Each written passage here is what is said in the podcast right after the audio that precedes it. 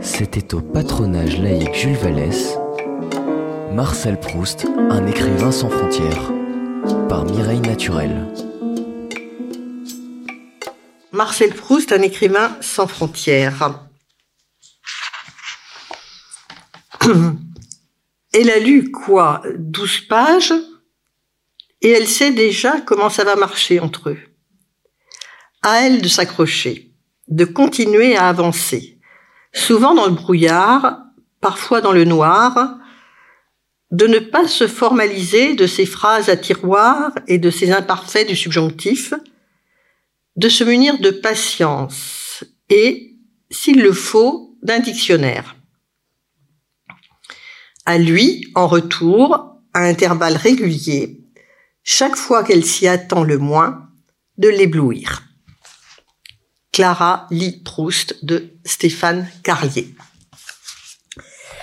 Quand j'ai proposé le titre de ma conférence en juillet dernier, nous venions de vivre les premières rencontres internationales proustiennes à Illier-Combray et Proust avait attiré 22 conférenciers de nationalité étrangère dans le petit village d'Eure-et-Loire autour de la thématique La réception de Proust à l'étranger. Quand je dis nous, c'est l'ARIPIC, association que nous avons créée il y a un an, dont l'acronyme signifie Association des rencontres internationales proustiennes d'Illier-Combray. Entre-temps est paru un ouvrage qui répond apparemment à mon intitulé. Proust Monde quand les écrivains étrangers lisent Proust. Dans la collection Folio classique chez Gallimard, et cette parution date du 7 septembre 2022. C'est une anthologie qui se compose de 83 textes avec 20 textes traduits pour la première fois en français. 83 textes d'auteurs étrangers qui ont lu Proust en français ou en traduction. Il est excessif d'affirmer, comme on le fait dans la préface de cette anthologie, qu'on lit Proust partout, en français ou en, euh, pardon, Proust partout, dans toutes les langues. Selon Internet, il y aurait 7000 langues. Donc Proust n'est pas encore traduit dans 7000 langues. Nicolas Ragonneau est plus raisonnable en avançant dans son ouvrage Le Proustographe, Proust est à la recherche du temps perdu en infographie paru chez De Noël, de Noël en 2021, le chiffre de 35 langues de traduction pour la recherche. Il ajoute, à l'instar des plus grands classiques, ce qui laisse penser que Proust serait dans la moyenne, et il précise que les 35 traductions ne sont pas toutes intégrales. En effet, la traduction est longue, complexe, décourageante parfois, le nombre de lecteurs diminuant au fur et à mesure de l'avancée dans l'œuvre. Nombre de traducteurs meurent avant d'avoir terminé leur tâche, comme Proust lui-même. Certaines traductions relèvent d'une entreprise collective. Dans certains pays, il existe déjà plusieurs traductions intégrales de l'œuvre de Proust. C'est le cas au Japon, où le professeur Kazuyoshi Yoshikawa vient de terminer la quatrième traduction de l'œuvre de Proust. On pourrait penser, certains l'affirment d'ailleurs, que le nombre de traductions est fonction du nombre de lecteurs. Ce n'est pas si simple. Par exemple, en Catalogne, alors qu'une traduction intégrale existe déjà, présentée dans de beaux volumes reliés réunis en coffret, deux nouvelles traductions sont en cours, dont celle de Valéria Gaillard, qui a participé aux rencontres internationales proustiennes d'Illier-Combray en juillet dernier. Les enjeux sont multiples dans une traduction. Traduire Proust en catalan c'est déjà se démarquer des traductions espagnoles. C'est d'ailleurs en Espagne que Proust a été traduit pour la première fois. Dès 1920 est publiée la traduction de Pedro Salinas de Du côté de chez Swann et en 1922 celle des jeunes filles en fleurs. La même année, 1922, paraît Du côté de chez Swann en anglais par Scott Moncrief. La traduction de Proust ne porte pas chance à Salinas.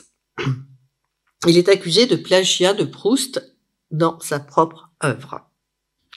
C'est un autre traducteur qui se charge du côté de Guermantes, José Maria Quiroga Pla. La traduction ne reprendra qu'en 1946 en Argentine. En fait, en Espagne, ce qui froisse, c'est d'une part la peur de l'emprise d'une écriture qui n'est pas nationale, d'où l'accusation de plagiat à l'égard de Pedro Salinas, et d'autre part la représentation de l'homosexualité.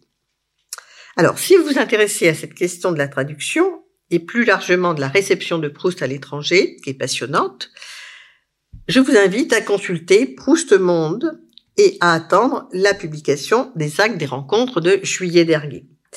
Je n'allais pas continuer à résumer Proust Monde, c'est une anthologie qui est très bien faite, très riche et passionnante, je le répète. J'ai donc choisi une autre voie plus personnelle pour traiter le sujet que j'avais annoncé.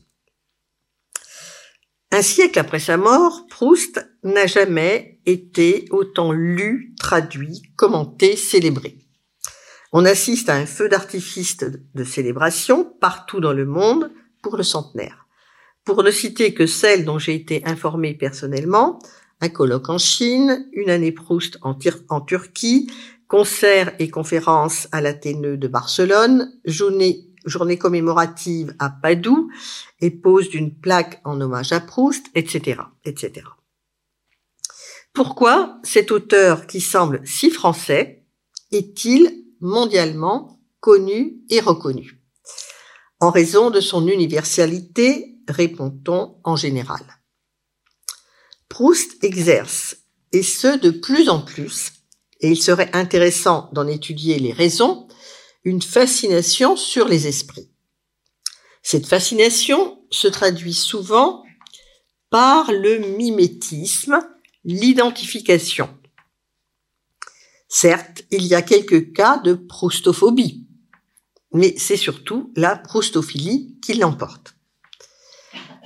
En effet, à cet intérêt qui se manifeste par la traduction de l'œuvre s'ajoute la lecture personnelle par les écrivains étrangers qui très souvent intègrent des références à Proust dans leur œuvre, comme Proust a pu le faire dans sa propre œuvre avec les écrivains qu'il a lus. Un écrivain sans frontières n'est-il pas ce qu'il a voulu être et ce qu'il a démontré être dans son œuvre? Avant d'être un auteur, Proust a été un lecteur, mais aussi un traducteur, deux postures qui encouragent l'identification et le mimétisme. Je vais donc voir dans un premier temps Proust, un traducteur sans frontières.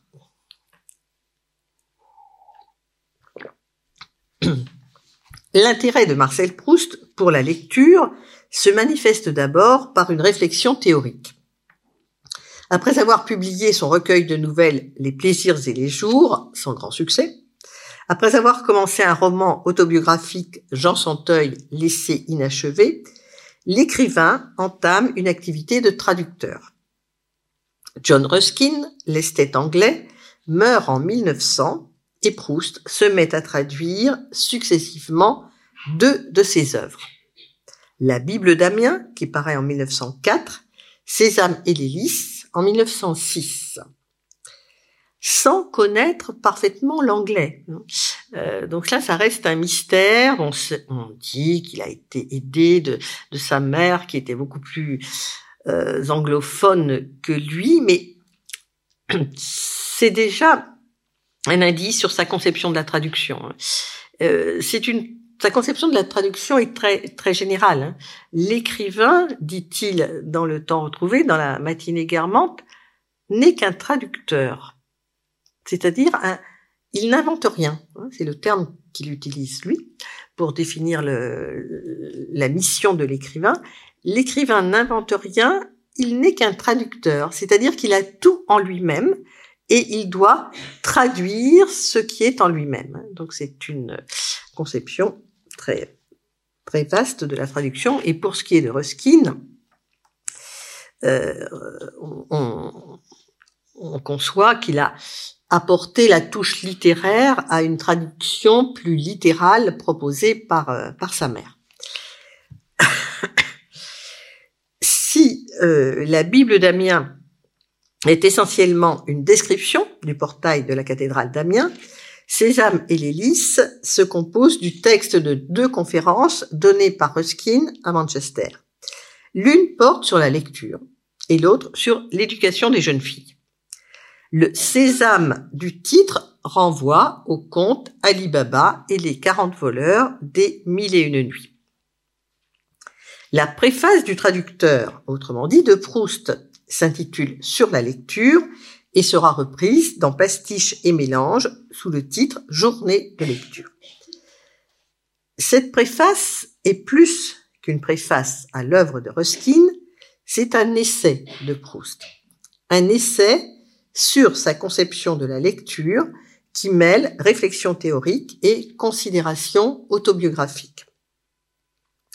C'est à ce titre une préparation de sa propre œuvre, notamment de Combray. Ruskin a une approche morale de la lecture. D'autre part, son engagement social l'amène à encourager l'ouverture de bibliothèques publiques. Pour Proust, qu'en est-il? Proust rattache d'abord la lecture à l'enfance. Il la qualifie de plaisir divin. Un jour d'enfance passé avec un livre est un jour pleinement vécu même s'il vous fait renoncer aux autres divertissements enfantins. Le livre, ou plus exactement l'enfant et son livre, est le fil conducteur d'une magnifique rhapsodie descriptive. L'enfant lit, l'auteur écrit, comme si le livre lu était source d'inspiration. Dans la réflexion finale, la lecture est qualifiée de bénédiction. Ce que les lectures d'enfance laissent surtout en nous, je cite Proust, c'est l'image des lieux et des jours où nous les avons faites. L'auteur vient de redonner vie au lecteur qu'il a été, mais il n'oublie pas son propre lecteur. Une correspondance doit s'établir entre l'auteur et le lecteur. L'auteur doit amener le lecteur à lire en lui-même, à la lumière du récit de ses propres expériences. Et ainsi, je cite Proust à nouveau, a recréé dans son esprit l'acte psychologique original appelé lecture.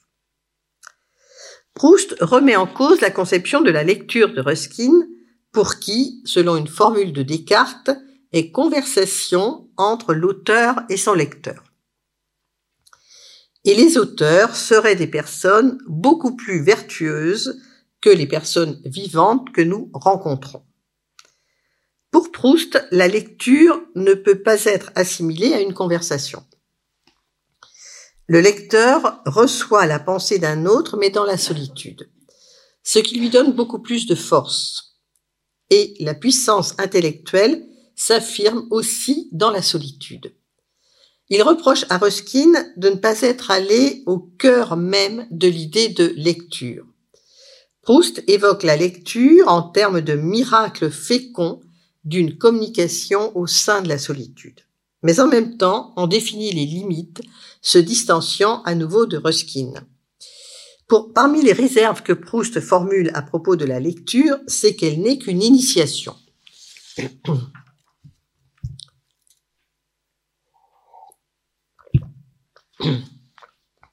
La relation qu'on entretient avec les livres est une relation d'amitié, une amitié pure, sincère, qui ne se confond pas avec l'amabilité. Proust établit différentes catégories de lecteurs et ce livre a une approche sociologique de la lecture. La lecture, anoblie par la fréquentation de beaux esprits, enseigne les façons de l'esprit. Ignorer certains livres, même chez un homme de génie, restera une marque de rupture intellectuelle selon les termes de Proust. Voyons maintenant Proust et son modèle oriental, une œuvre sans frontières. La recherche s'ouvre sur une scène d'endormissement au cours de laquelle le héros se réveille et pense au livre qu'il était en, train de lire. La scène centrale de Combray celle dite du baiser du soir, est une mise en scène de la lecture sur la recommandation du père, vous, l'avez en tête, je pense.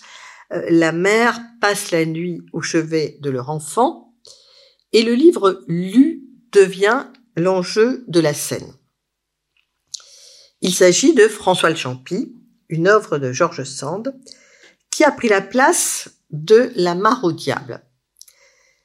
Et euh, ces livres ont été achetés par la grand-mère. Hein. Donc la lecture se passe vraiment entre les figures maternelles. Et euh, l'histoire de François de Champy, je ne sais pas si on lit encore euh, Georges Sand, euh, c'est l'histoire d'une relation entre un enfant trouvé dans les champs, François, et sa mère, Madeleine Branche, Blanchet, pardon, donc déjà ce, ce prénom prédestiné, et une relation qui finit par être une relation conjugale, hein, donc quasi incestueuse, sauf que la mère est une mère adoptive. Alors que la mare au diable, c'était une, le contexte était le même, le cadre était le même, le, Berry, la, campagne, mais euh, l'enjeu était différent. C'était l'histoire de, Marie, une jeune fermière qui épouse Pierre, le fermier également, euh, parce qu'il est veuf et qu'elle veut euh, se substituer à la mère de l'enfant.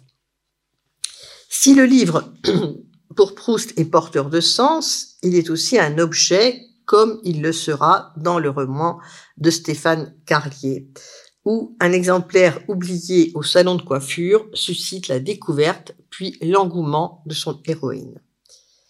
C'est par sa couverture que François le Champy, lu par la mère, sera identifié dans la bibliothèque de l'hôtel Guermantes dans le temps retrouvé. Le livre objet participe aux expériences de résurrection du passé au même titre que les pavés inégaux dans la cour de l'hôtel de Guermantes, le bruit de la fourchette contre l'assiette, le contact avec la serviette. La vue de la couverture rougeâtre fait ressurgir la scène du baiser du soir dans l'esprit du héros et dans celui du lecteur. Le même livre se trouve donc cité dans le premier et le dernier volume, participant à la construction de l'œuvre et à sa démonstration philosophique. Et c'est sans doute un des signes de la modernité de Proust que l'intérêt porté à la matérialité de l'œuvre. Nous avons vu que le mot sésame apparaît déjà dans le titre d'une des œuvres de Ruskin que Proust a traduite, Sésame et l'hélice. Il réapparaît à plusieurs reprises dans la propre œuvre de Proust, faisant toujours référence à l'ouverture magique d'une porte grâce à une formule. Les mille et une nuits parcourent la recherche. Le héros, au début de l'œuvre, est comparé au dormeur éveillé des contes arabes. Certes, il est dans le même état de trouble, de dédoublement de la personnalité, mais c'est aussi et surtout la temporalité qui relie les deux textes. La temporalité est indéfinie dans le début de, la recherche, comme dans le conte, et les personnages de Combray sont tellement pittoresques qu'ils semblent sortir d'un conte. Les assiettes à dessert de Tante Léonie sont décorées avec des motifs des mille et une nuits qui fascinent l'enfant et elles sont mentionnées plusieurs fois dans l'œuvre, créant un de ces leitmotivs qui structurent l'œuvre. La composition d'ensemble de la recherche obéit au même procédé de construction que les mille et une nuits, aucune progression logique, ni, chronologique, mais de multiples micro-histoires qui viennent s'imbriquer dans la grande.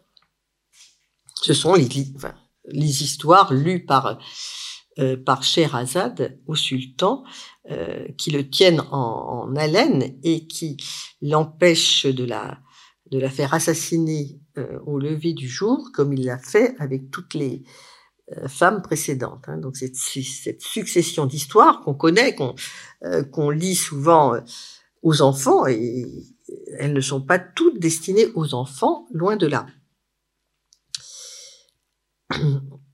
Le, recueil sera associé à l'enfance, au souvenir, au merveilleux, à l'orientalisme également. Il prendra une importance particulière dans Sodome et Gomorre 2. La scène se passe à Balbec, la mère reproche au héros de ne pas lire, alors qu'il le faisait à Combray. Pour retrouver Combray et ses assiettes peintes, il aimerait relire Les Mille et une nuits. Nous assistons alors à une duplication de l'épisode de la lecture d'Encombray, que je vous ai résumé. La mère commande en cachette deux versions des Mille et une nuits, celle de Galant et celle de Mardrus, précisément intitulée Les Mille nuits et une nuit, qui venait d'être publiée. Ce qui distingue les deux versions, c'est que la dernière est plus audacieuse. La grand-mère n'en aurait jamais autorisé la lecture à son petit-fils, mais la mère le fait même s'il est choqué par l'immoralité de certains contes et la crudité de l'expression. Encore une fois, la lecture est confiée aux figures maternelles et se pose la question de la convenance. Sont rappelés les principes de la grand-mère en matière de respect des œuvres d'art, celles-ci ne pouvant accepter, par exemple, la déformation des noms. Elle aurait donc été choquée par les transformations qu'a fait subir Mardrus aux versions traditionnelles des Mille et une nuits, à commencer par le titre. Outre les thématiques de la nuit, de la mémoire, du dédoublement, de la personnalité, l'utilisation d'un mode de composition par enchâssement, la représentation de la temporalité, la lecture est le point de rencontre le plus important entre les deux œuvres. Elle sauve la vie de Scheherazade, c'est la seule femme que le sultan ne fait pas assassiner parce qu'elle le passionne par ses lectures et il choisit de la garder auprès de lui. Et elle donne un sens à la vie du héros proustien. À la fin du temps retrouvé, envisageant le livre qu'il a à écrire dans l'urgence, le héros narrateur révèle que ces deux livres modèles sont les mémoires de Saint-Simon et les contes arabes, écrits l'un et l'autre la nuit, se penchant l'un et l'autre sur la thématique du temps. Alors on va prendre le petit texte que l'on vous a distribué euh, parce qu'on ne pouvait pas le, projeter. Alors je je ne sais pas si vous, avez, euh, si vous allez réussir à le lire. je vais essayer de le lire pour vous. Alors, il a été lu, ce texte qui est, qui est très beau, je trouve, hier dans l'émission de la Grande Librairie.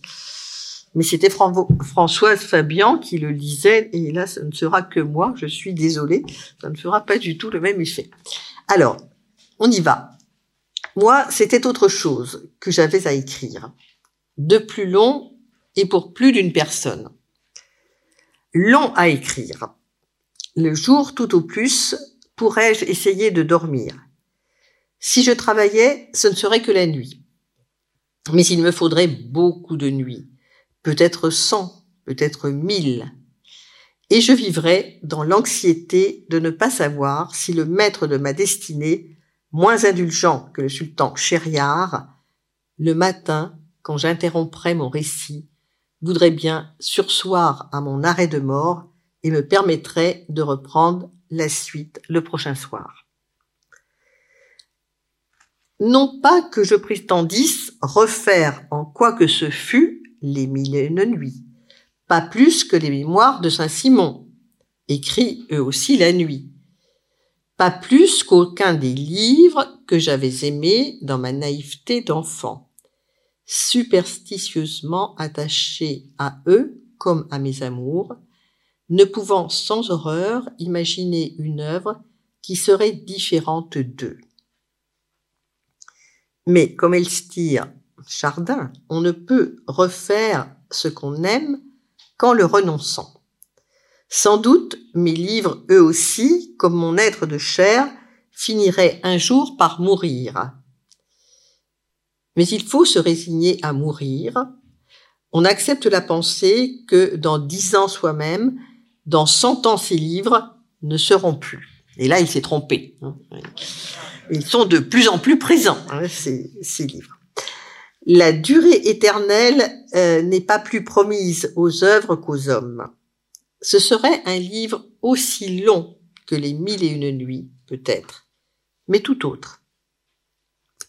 Sans doute, quand on est amoureux d'une œuvre, on voudrait faire quelque chose de tout pareil, mais il faut sacrifier son amour du moment, ne pas penser à son goût, mais à une vérité qui ne vous demande pas vos préférences et vous défend d'y songer.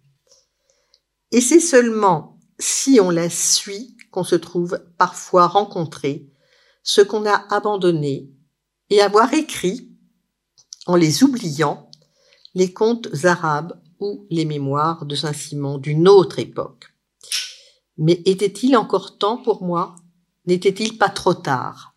Alors cet extrait se trouve trois pages avant la fin de l'œuvre, hein, la fin de la recherche, et quelques lignes après ce passage, eh bien, il revient à François le Champy. Donc c'est euh, c'est vraiment, il y a toujours ce parallélisme entre l'œuvre lue par la mère euh, lors de cette soirée euh, mémorable passé à Combray et puis le livre qu'il s'apprête, lui, à écrire. En passant de l'activité de traducteur, celle de l'esthète anglais John Ruskin, à celle de lecteur, plus particulièrement du recueil des Mille et une nuits, Marcel Proust affirme de façon très naturelle, me semble-t-il, son intérêt pour les littératures étrangères. L'ici maternel, celui de George Sand, ancré dans le territoire, aux valeurs morales et dépassé par l'aspiration vers un ailleurs, représenté par les assiettes de tante Léonie. Le motif pictural, comme très souvent chez Proust, permet à son héros de se construire une représentation d'un ailleurs imaginaire, coloré, mystérieux, fascinant. Alors,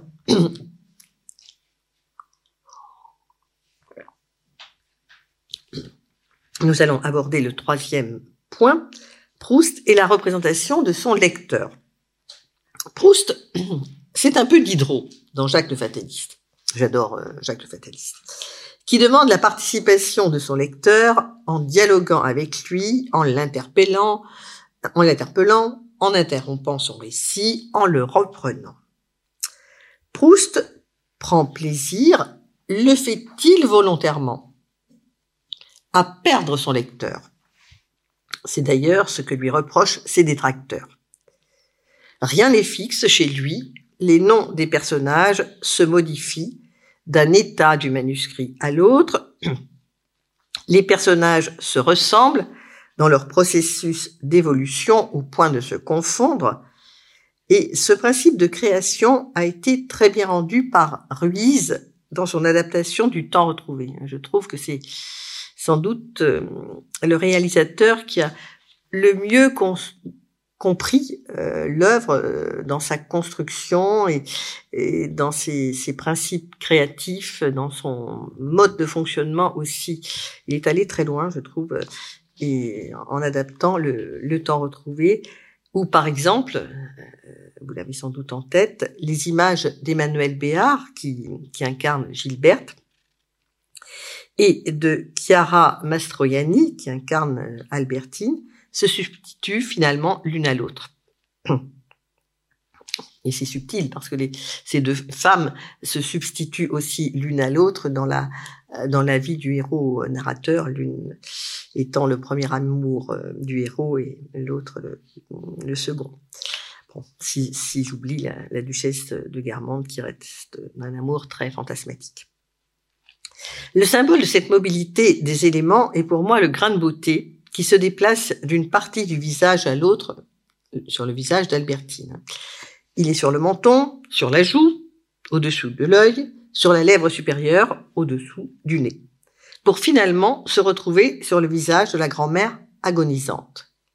Selon la mémoire errante, dit le narrateur. Donc l'auteur crée avec une mémoire errante.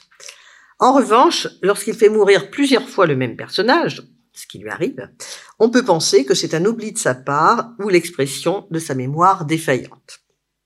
Cette mobilité des éléments romanesques est également une forme d'écriture sans frontières. Le motif, au sens musical du terme, l'emporte sur la traditionnelle composition classique charpentée fixe. Faisons comme Jacques le fataliste, revenons non pas, à nos amours, mais à notre lecteur sans frontières sociales cette fois-ci. Et je vais euh, parler de l'article dans le Figaro. Avant d'écrire son roman, Proust a écrit de nombreux articles de presse. Dès le lycée Condorcet, il crée avec ses camarades des revues littéraires et il publie de courts articles.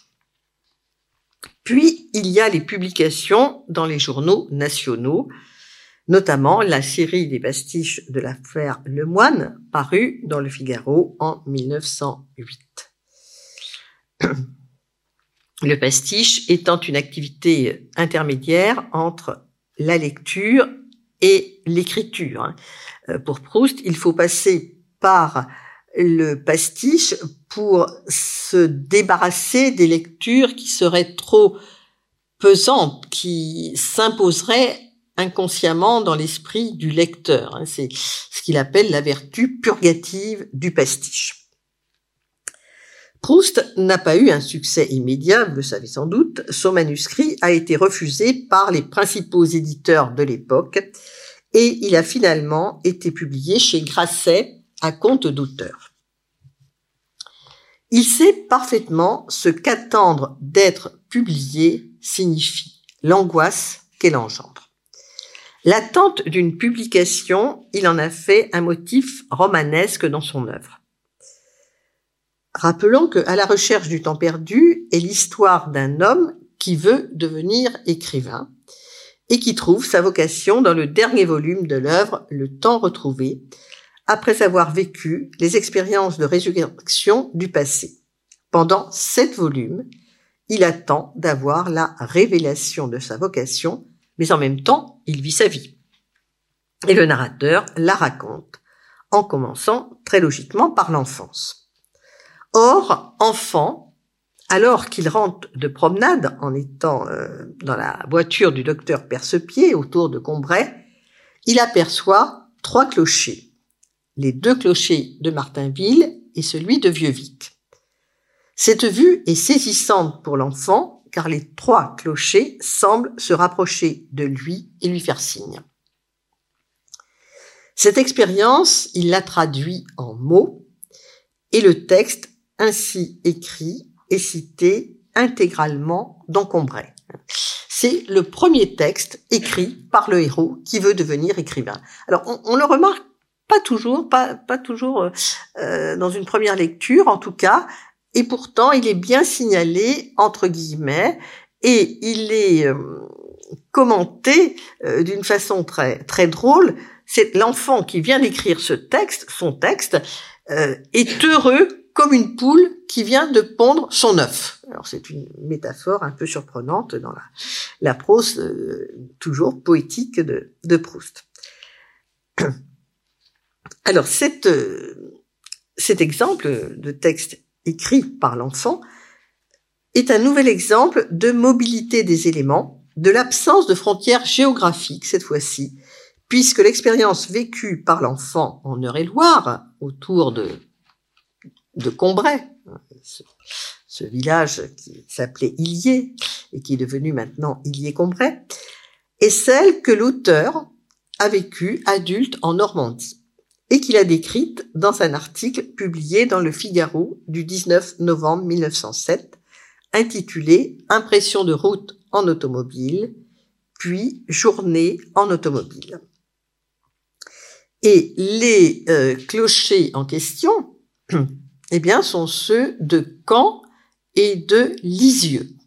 Donc, vous voyez qu'il a l'art de la transposition géographique. La publication de son article dans le Figaro devient, dans la fiction, l'objet de l'attente désespérée du héros narrateur. Alors que l'article, écrit par l'auteur, hein, je le répète, est déjà publié depuis 1907. Il faut attendre Albertine disparue pour vivre avec le héros le moment privilégié de la publication. Maman apporte le journal dans lequel est publié l'article.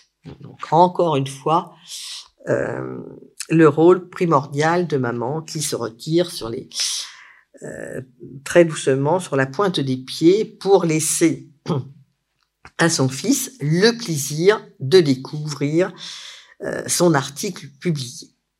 Alors il n'en croit pas ses yeux hein, dans un premier temps et peu à peu il reconnaît ces mots, mais c'est mon article qui vient d'être publié.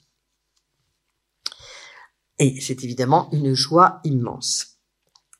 Or, immédiatement après avoir constaté la publication de son article dans le Figaro, le héros narrateur s'imagine en lecteur et il pense à ses propres lecteurs. Il veut savoir s'il a été lu et par donc mener son enquête. Il se rend d'abord chez les Guermantes, la grande famille aristocratique, et il a la tristesse de constater qu'il n'a pas été lu. Le duc de Guermantes se met à le lire, mais ne formule que des compliments mitigés. Ses, propos sont rapportés par le narrateur. Je les cite. Il, c'est-à-dire le duc de Guermantes, regrettait la forme un peu pensive de ce style où il y avait de l'enflure, des métaphores, comme dans la prose démodée de Chateaubriand, disait le duc de Guermantes. Par contre, il me félicita sans réserve de, entre guillemets, m'occuper. J'aime qu'on fasse quelque chose de ces dix doigts. Je n'aime pas les inutiles, qui sont toujours des importants ou des agités. Saute engeance. En revanche, le narrateur reçoit deux lettres de Combray L'une de Madame Goupil, dame de Combray, qui a reçu le Figaro via un, cabinet de lecture. Elle incarne, selon euh, les termes de Proust, le conventionnalisme bourgeois et l'illustration qui en est donnée n'est pas plus tendre que pour l'aristocratie. Je cite Proust. Mais le conventionnalisme bourgeois enserre l'intérieur des lettres dans un, réseau de votre succès si légitime. Au maximum, votre beau succès. Des belles sœurs fidèles à l'éducation reçue et réservées dans leur, courage, dans leur corsage, pardon, comme il faut, croient s'être épanchées dans le malheur ou l'enthousiasme si elles ont écrit mes meilleures pensées. Je l'utilise parfois, je vais maintenant la bannir. Mère se joint avec moi est un superlatif dont on est rarement gâté. La deuxième lettre reçue vient d'un certain Sauton, S-A-U-D-T-O-N, qui lui est inconnu. Le nom en lui-même est déjà drôle quand on connaît le goût de Proust pour les facéties onomastiques. L'écrivain précise que, je le cite, c'était une écriture populaire, un langage charmant. À travers ces mots, on peut déceler une certaine sympathie. La réaction de deux autres personnages, écrivains eux aussi, est intéressante. Celle de Bloch, qui ne réagit que lorsqu'il a publié lui-même un article dans le Figaro. Mais c'est pour considérer la publication du héros comme faisant partie de choses humiliantes qualifiant le Figaro de journal du sabre et du goupillon, des five o'clock, sans oublier le bénitier. La mauvaise foi et la jalousie du peu sympathique Bloch trouvent ici leur expression. Quant à Bergotte, le narrateur croit savoir qu'il a pensé le plus grand bien de son article, le considérant comme la réalisation d'un grand écrivain, mais c'était dans un rêve qu'il a pensé cela. Alors revenons à Sauton, l'inconnu. Il faut attendre le temps retrouvé pour découvrir son identité. Plus précisément, l'ouverture du dernier volume lors du séjour du narrateur à Tansonville chez Gilbert. C'est le moment des révélations, celle des non-dits de l'enfance, celle de l'existence d'un petit chemin qui relie les deux côtés, le côté de mes églises, autrement dit le côté de chez Swann, et le côté de Guermantes, et celle de l'identité de Sauton. Sauton est en fait le nom de famille de Théodore, le garçon épicier de Combray, qui faisait visiter la crypte de l'église et qui est devenu apprenti pharmacien. Il est à la fois angélique quand il prend soin de tante Léonie et vicieux quand il participe au jeu dans le souterrain du château de Roussainville. Il aurait pour sœur la femme de chambre de la baronne Pulbu et serait le protégé de Legrandin. Le seul dont la lettre de félicitation a touché le narrateur est Théodore, qui incarne le peuple et sans doute l'homosexualité. Peut-être est-il un double d'Alfred Agostinelli, le chauffeur de taxi qui accompagnait Proust dans ses promenades en Normandie. Par la représentation qu'il donne de ses propres lecteurs, et je trouve que c'est l'expression même de sa modernité que d'inscrire dans sa narration le fait littéraire dans ses multiples composantes, Proust nous dit qu'il est un écrivain sans frontières. Son œuvre est faite de similitudes, d'analogies, d'échos, de superpositions, et l'impressionniste métaphore est la meilleure illustration stylistique de cette absence de démarcation. Je voudrais terminer en citant deux lecteurs de Proust qui nous sont contemporains, extrêmement contemporains, et qui sont, selon moi, sans frontières, qui illustrent précisément cette thématique. Alors, je dois dire qu'Augustin Trapenard, dans la grande librairie euh, d'hier soir, m'a un peu coupé l'herbe sous le pied parce que les deux étaient présents dans son émission. Mais bon, à l'heure actuelle, il est difficile euh, de ne pas faire de, de recoupement euh, les uns avec les autres. Euh, mais vous n'avez peut-être pas tous vu en plus la grande librairie. L'un de ces lecteurs que j'ai retenu est en fait une lectrice qui s'appelle Clara et elle est l'héroïne du roman de, Stéphane Carlier, Clara, euh, pardon, Clara Liproust, paru en 2022 aux éditions Gallimard, dont je vous ai lu un extrait en commençant. L'autre s'appelle Oxmo Puccino et il est rappeur mais aussi écrivain. Clara, donc c'est cela, le, livre Clara euh, lit Proust qui, euh, si mes informations sont bonnes, recevra le prix de Cabourg euh, en décembre prochain. Clara est coiffeuse. Je vous recommande vraiment ce, ce livre. Il m'a enchanté. Euh, du début à la fin. C'est une écriture très légère, de courts euh, paragraphes. Il y a du suspense. Il y a cette héroïne euh, coiffeuse très très attachante, très très naturelle. Et vous allez voir ce qui lui arrive. Elle est coiffeuse dans un salon de coiffure tout à fait quelconque. Et elle tombe par hasard sur le livre de Proust oublié par un client. Et peu à peu, elle se met à le lire et elle est envoûtée par la lecture de Proust. Le roman est composé de courts chapitres aériens, je le disais, et il comporte quatre parties intitulées Cindy Coiffure, donc c'est le nom du salon de coiffure, Marcel, Clara, Épilogue. Et elle fait de Marcel un intime, hein. d'ailleurs elle l'appelle Marcel, et dans les deux exemples que, que je vous cite, il est clair, et c'était aussi euh, la leçon de la grande librairie d'hier, hein, qu'à l'heure actuelle, on ne veut plus du grand Proust statufié, on le veut humain, proche de soi. Et d'ailleurs, la deuxième lectrice dans le roman de Stéphane Carlier est conductrice de car scolaire. Bon, il se trouve qu'elle est homosexuelle, mais enfin, euh, ce n'est qu'une caractéristique parmi d'autres. Et avec le, client qui a oublié le, livre, il y avait eu une complicité immédiate de la part de celle qui devient euh, l'héroïne, euh, Clara. Elle l'imaginait d'ailleurs acteur.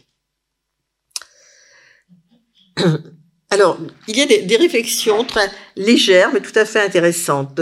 Par exemple, bien le lire, c'est aussi ne pas hésiter à sauter des passages. Hein. et elle le fait. Elle va le lire d'un bout à l'autre euh, progressivement. Euh, quant à Claudie, la, conductrice du car scolaire, elle lui dit tout simplement "Il m'a sauvé la vie, ce bouquin." Il y a souvent cela hein, dans les dans les dans, les, dans les réflexions de, de lecteurs, euh, qu'est-ce qui, qui vous a fait vous attacher à Proust? Bon, c'était un moment difficile de ma vie et, et eh bien il m'a il m'a sauvé, peut-être pas sauvé la vie, mais enfin là c'est ce qu'elle dit en tout cas Claudie. Alors là la réflexion qui m'a le plus interpellée, euh, que je trouve tout à fait pertinente, c'est celle-ci, parce qu'elle continue à écrire euh, comme elle savait écrire elle, c'est-à-dire euh, simplement, sans mettre la double négation. Proust, c'est pas si difficile. Pardon. Proust, c'est pas difficile, c'est différent. Et ça, je crois que c'est alors c'est quelque chose dont on peut évidemment euh, discuter. Euh, hier, Charles Danzig disait Proust, c'est facile. Il n'y a que des mots euh, simples. Le vocabulaire est, est, tout à fait accessible. La syntaxe est claire, évidente. Bon, c'est à voir. Je ne sais pas ce que vous en pensez.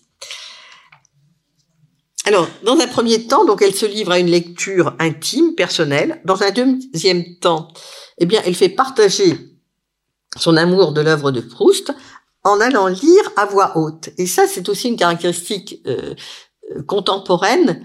Les lectures à voix haute, hein, faites par des comédiens ou une comédienne, et d'ailleurs je me permets de faire une petite parenthèse pour des lectures qui vont avoir lieu euh, dimanche euh, à 20h au théâtre 13e art avec Guillaume Gallienne, Valérie Bonneton, euh, Annie Dupéret et d'autres encore, organisé par les éditions Télém qui, qui organisent régulièrement des, lectures publiques.